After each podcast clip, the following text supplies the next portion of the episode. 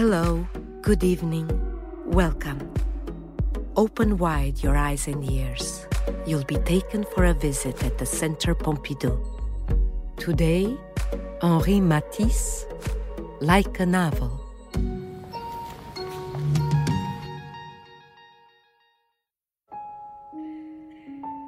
To savor the work of Henri Matisse to the full, it is to be approached as an adventure, an adventure in life, the life of an artist depicted as in a novel.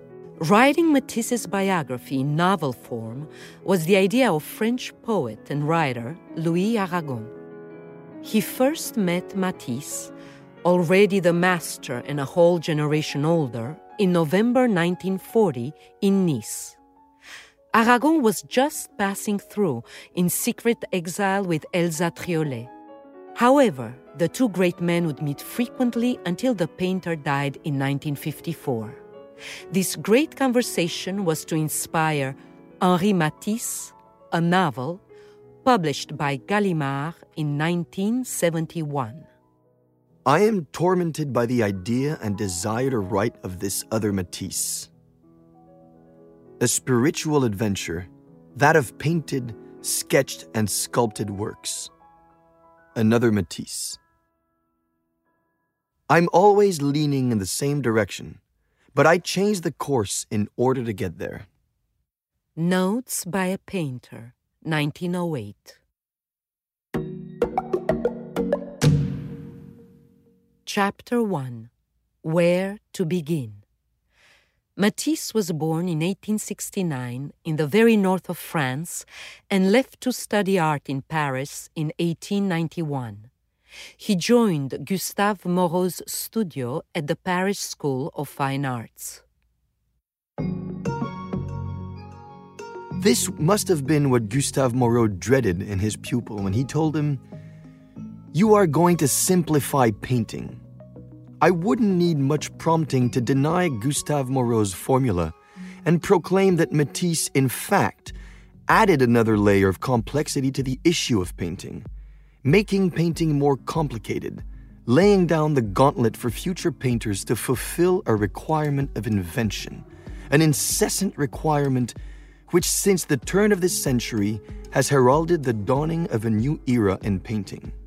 Where should we place the starting point? Which picture marks the beginning? Louis Aragon, Anthology 1, 1971. When did Matisse become Matisse? A reportedly dark period, variously scrupulous attempts at neo Impressionist technique.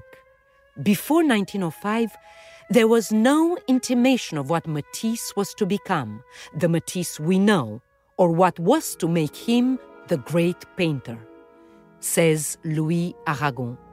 Matisse as his inner self. Several important elements showed up in Matisse's early work. Firstly, he embraced plein air painting in Brittany and Corsica. In The Open Door, Corsica, he used the door to frame and contain the outdoors, soon after replacing the door with a window. He said it served to link the interior and exterior worlds. Paul Cézanne was one of his early guides, whose three bathers Matisse purchased in 1899. This picture was to go everywhere with him all his life. He admired this painting that sought a new language with which to firm up the fleeting impressions of the Impressionists. In his self portrait produced in 1900, he depicts himself in a suit with gold rimmed glasses, gravely contemplating the path he has chosen. The hearty brush strokes and strident colors electrify a dark palette, already pointing to his identity as a painter and the sincerity of his chosen crusade.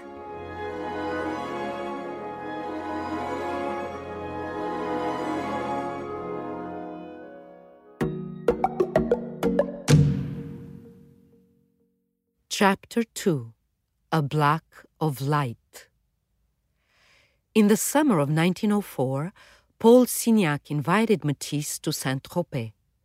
Matisse had read Paul Signac's essay on Neo Impressionism in 1898.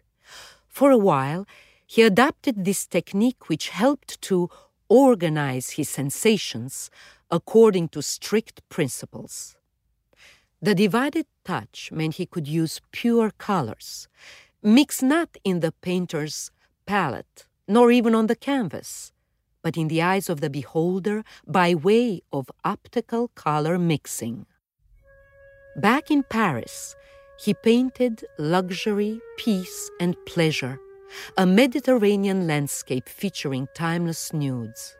Yet again, Baudelaire's poetry best expressed his quest. In his poem, Invitation to the Voyage, he evokes a new, longed for land in which there all is order and beauty, luxury, peace, and pleasure.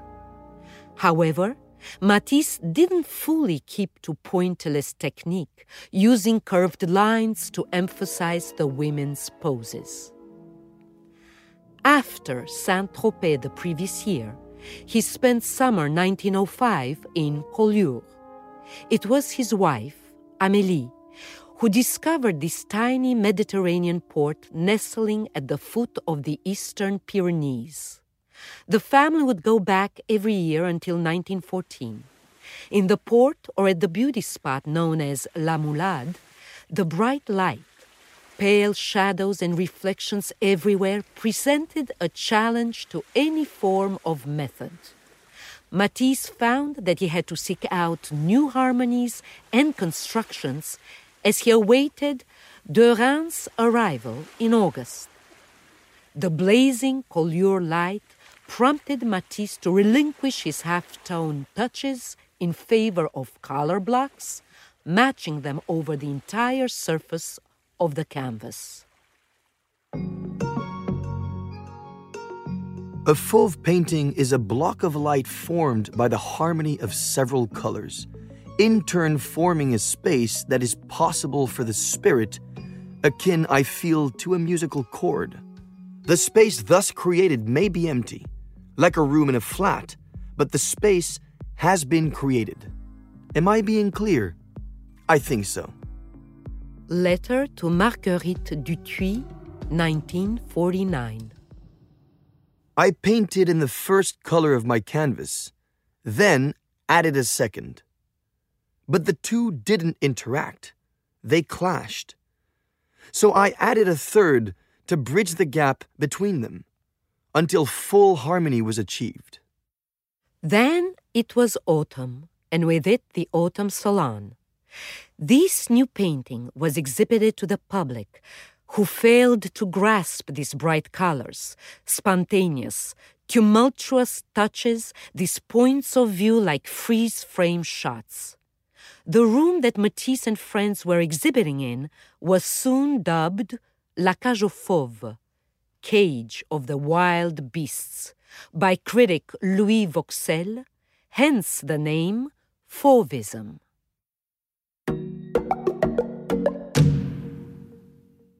Chapter 3 The Dawn of Art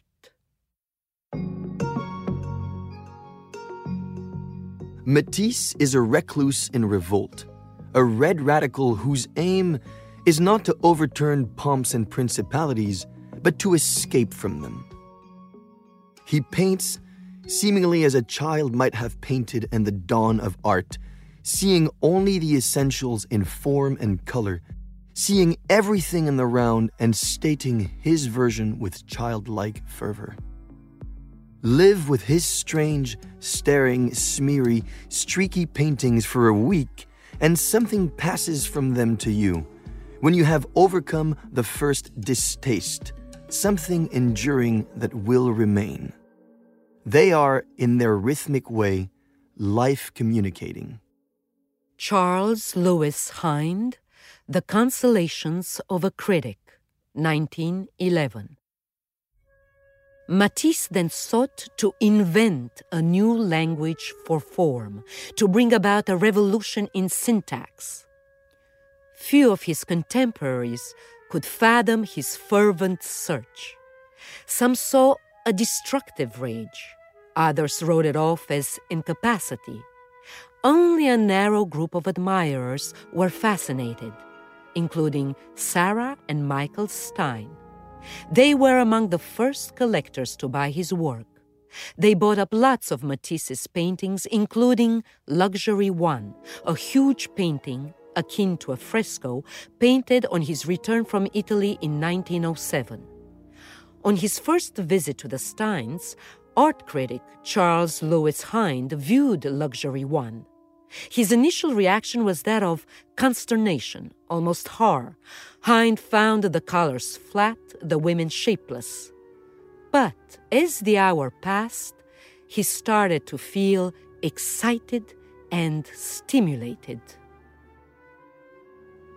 Here and there, as I waited and watched, an eccentricity seemed to jump out of the wall and say, I am alive.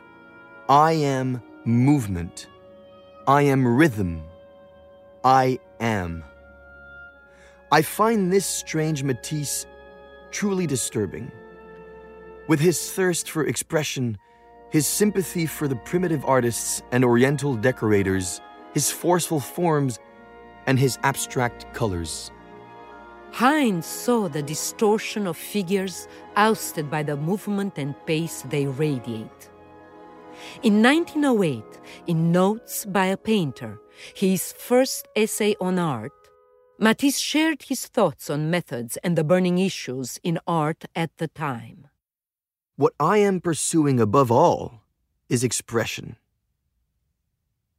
To my mind, expression is not about passion shining forth from a face, or that is asserted via a violent movement. It is in the entire picture composition. The space taken up by bodies, the emptiness around them, and proportion all play their part. Composition is the art of decoratively arranging the various elements at the painter's disposal to express his feelings. A work has its own overall harmony. Any superfluous detail would take the place of some other essential detail in the eye of the beholder. Matisse invented a new space to be complemented with his new mode of vision. Sarah and Michael understood this well. They bought Still Life with Aubergines, a huge composition in which Matisse invented this new space. The poet Dominique Fourcade bids us to read it from left to right but as we reach the mirror, our view literally bounces off, making it impossible to read the work in this way.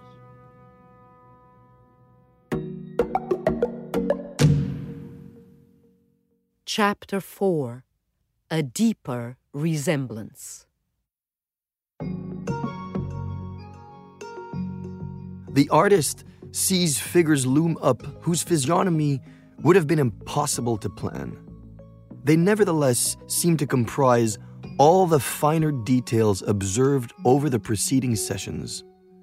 And yet, they burst into view, seemingly like the bubbles of inner fermentation from a lake. In other words, this portrait no longer seems to resemble the model in any way, yet, on the contrary, for Matisse, it does resemble them at a deeper level as never before in the memory of painting. Georges Duthuit, If Matisse's Painting, 1952. Matisse committed to this path, juggling the murmur of resemblance with a deeper, more universal expression in the portrayal of his daughter in Marguerite with a black cat. He sought to move beyond fickle appearance, to capture the essence or true character of his daughter.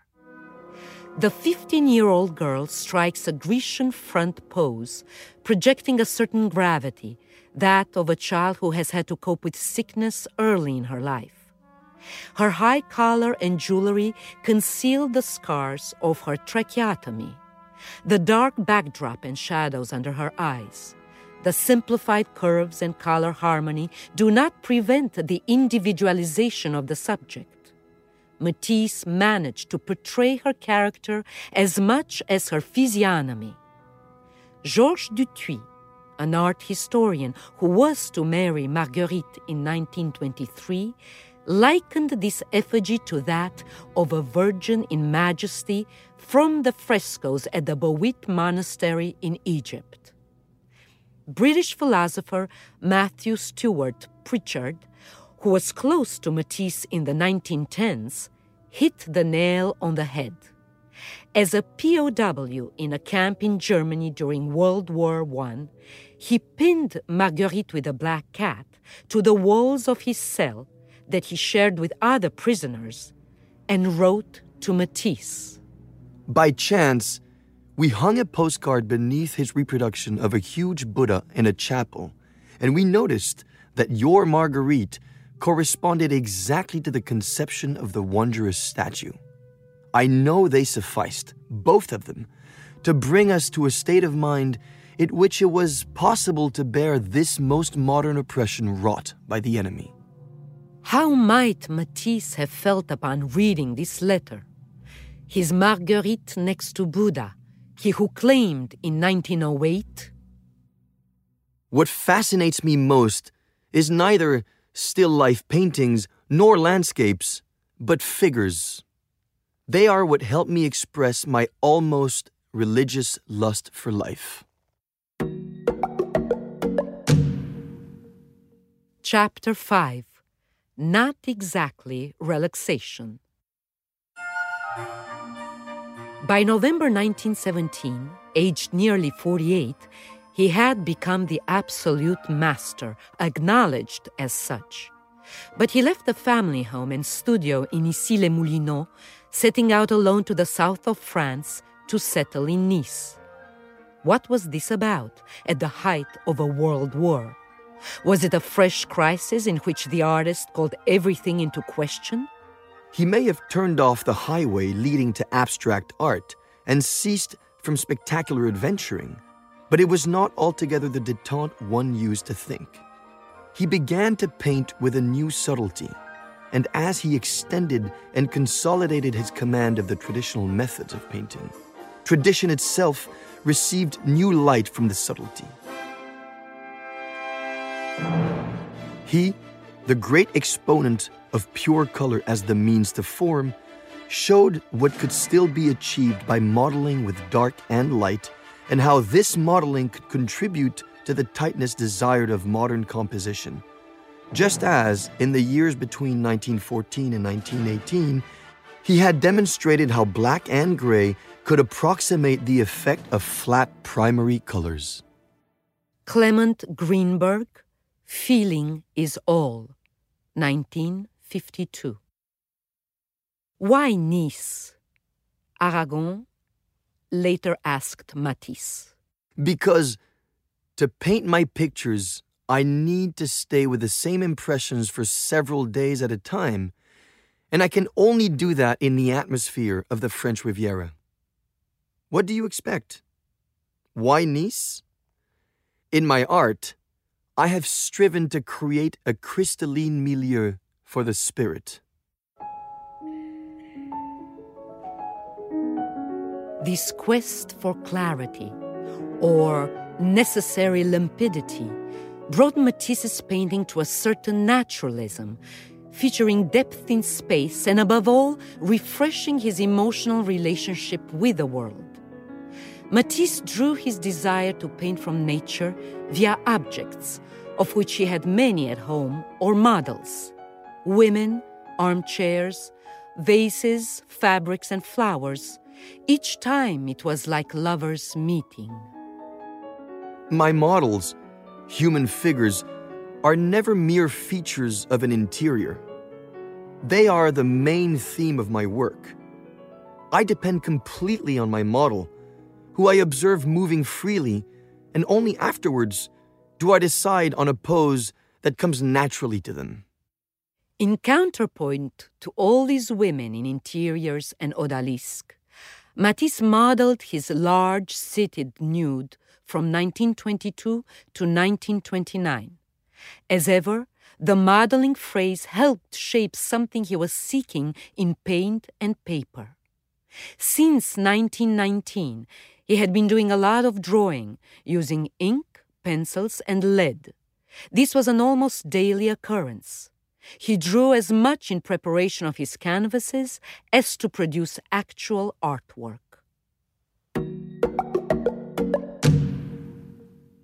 Chapter 6 Hand and Arrow Having refreshed his gaze as intended, he stopped painting models. Matisse stopped painting. He finished his large back four in his series of bas reliefs he embarked on in 1909. The body was pared down to vertical lines fading into the background. Luckily, his daughter Marguerite organized a long trip to New York, San Francisco, and then Polynesia. The stark, new quality of light he found was crystal clear and limpid, rekindling his quest for balance and purity. And in 1932, a mural commission for Alfred Barnes's foundation in Merion spurred him to envisage a large format. For this project, he came back to his favorite subject dance. Matisse yearned for simplification, pointing to a switch to wall decoration. Moving from the canvas to the wall requires the information contained in the work to be reduced to a strict minimum that may be instantly and unconsciously assimilated. As he explained to Aragon, painters of great compositions cannot get bogged down in detail, painting each detail like a portrait drawing the portrait of a hand differently each time. This thought had already occurred to him in 1929. A hand cannot point out the way as effectively as an arrow. To move beyond the picture on the easel, you have to replace forms with signs. Pierre Schneider, Henri Matisse, Centenary Exhibition, 1970. A family film shows the making of his third version of the mural Dance, commissioned by Barnes. Shot in the artist's studio in Nice, it documents Matisse cutting out large sheets of painted paper, this technique being used for the first time. Large bodies are depicted describing ample moves in full swing, plunging through a sequenced choreography that lends a pulsating rhythm to the work. In these large charcoal drawings of nymph and fawn on white canvas, the lovers dance. Monumental, linear bodies are both attracted and repelled, breathing energetically. To achieve this force and simplicity, Matisse drew avidly, softening up his hand constantly for it to become the natural, unheeded prolongation of his sensitivity to overcome his reason. For me, drawing has always been a means to express inner feelings and describe moods. It was as if Via his drawing hand, his memory called forth many similar sensations, probably dating far back. The resulting image thus bears the trace of these interiorized sensations. Thus, the motif of an etching to illustrate Mallarmé's poetry was marked by memories of his recent trip to Tahiti, or, to quote Matisse, an acacia along the river Vesubie, its movement and slender grace maybe inspired him to portray the body of a woman dancing.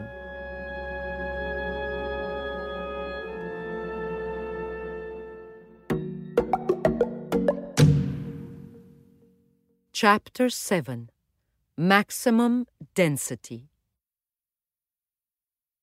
Matisse met Aragon for the first time in November 1940, Matisse had just undergone an operation which had nearly cost him his life and was in the midst of a drawing frenzy. It's like it's budding. It's one of my reasons for continuing to live. This was the Themes and Variations series for which he asked Aragon to write a preface, which became the text Matisse en France. Matisse set up a method. He would start a charcoal drawing on a theme, which then blossomed into a series of variations freely traced with a pen or pencil. Each time he visited the painter, Aragon would see variations all over the walls, the arrangement changing each time. He posed in 1942 for a series of drawings. Each figure has its own rhythm, which is what creates resemblance, the painter claimed.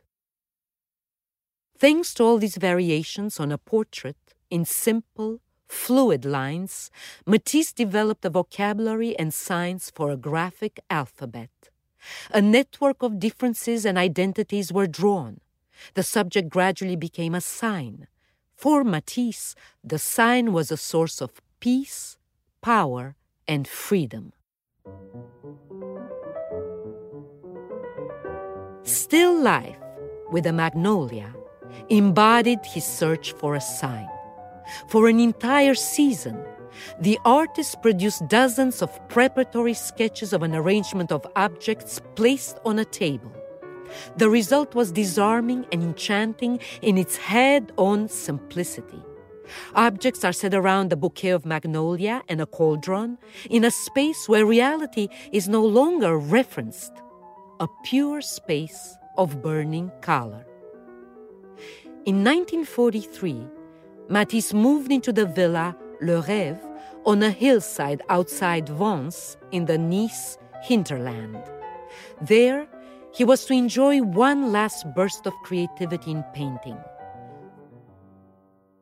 From 1946 to 1948, he painted a good 20 canvases, his last. Foreground and background are forgotten. Windows, doors, tables, and plants are all at the same level, connected as if by magic via color in a bright weightlessness. Lines bring plants and objects to life in deceptive simplicity, achieved via many previous stages invisible to the naked eye. In around 1940, a change occurred in Matisse's work. He raised his tone. Each and every detail in interiors and portraits was taken to the highest level of power sheer intensity. Colors became aggressive. Surfaces were covered in stripes or tiling with an imperious, almost pop aspect. Each element of a composition must radiate as much as possible, reaching maximum density he wrote in 1952. One might think that the artist only released such chaos and dissonance to prove his powerful control over it. The work becomes tension that's kept in check to achieve a higher level of serenity. Jean Clay, Matisse Explains Matisse, 1973.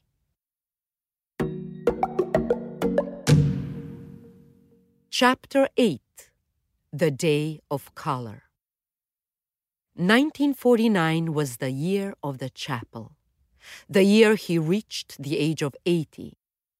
The chapel in Vence gave Matisse the experience of dimension beyond what any previous commission had achieved. This work was all in black and white, with color introduced only via the light coming through the stained glass windows. Aragon, one was of the church, 1969. 5th of February 1949, the day of color. I arrived from Vence at 3:30 p.m. with paper to redo the stained glass windows for the bars Father Couturier put in place yesterday had prompted Matisse to do it all again to produce an equivalent to those already done. He was not sorry to have to redo them. He works all the time, so it wouldn't change much. He had an idea. They wouldn't be like the small ones in the new project, those dated 3rd of February, which he deemed tranquil, whereas the large ones were to be the ardent center of the church. Brother Rayssiguier, Interview with Matisse, 1949.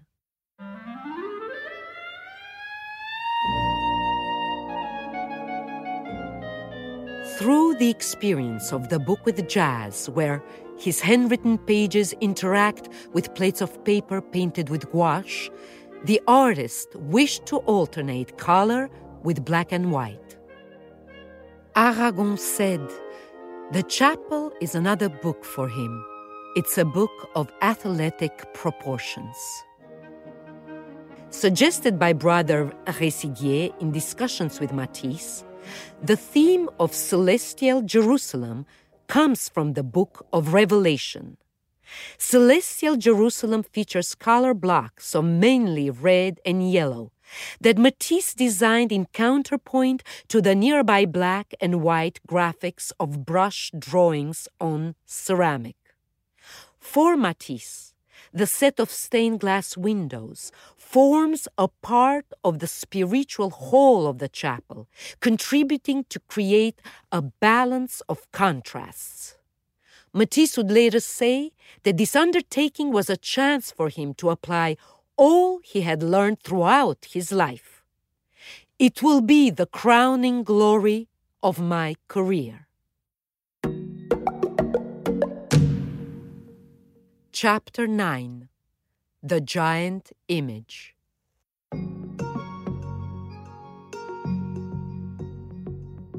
The large composition starts when the painter is the master of the means of expression, which are no longer to be doubted, when the means of expression he has chosen, the cutout color, the collage, or pinning, will no longer be questioned on the way, can no longer be by their very nature, and that the issue shall be contained entirely within the arrangement and the composition itself.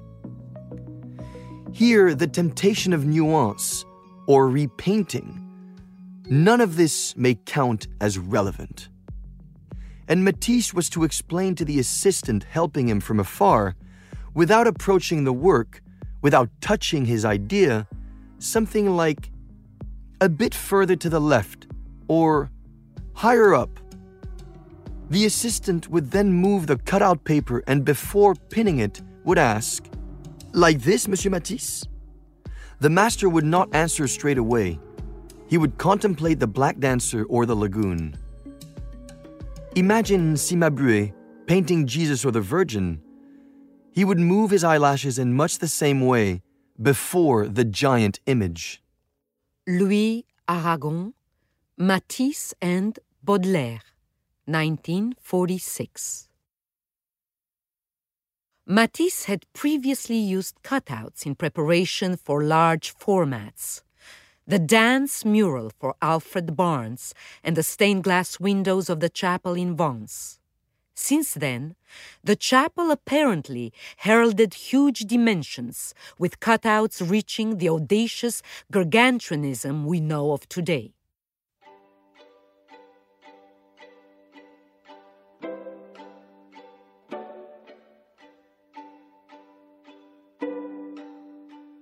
One of his last works, Sorrow of the King, has no set subject, being interpreted as an oblique self portrait or a free illustration of the Song of Songs. What interested Matisse went far beyond the identification of a theme. This later work yet again explores the reoccurring theme of dance. Matisse brought out the full breadth of the work, expressing deep pathos as in his best paintings. The master's final flourished as his life drew to an end, a well rounded show in which the dancer's shape comes and goes, spinning to the beat of the colors, all interacting with one another.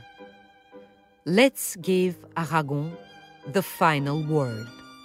And thus, Matisse's entire body of work converges towards this bursting, this era of new athletic youth after which one might well die.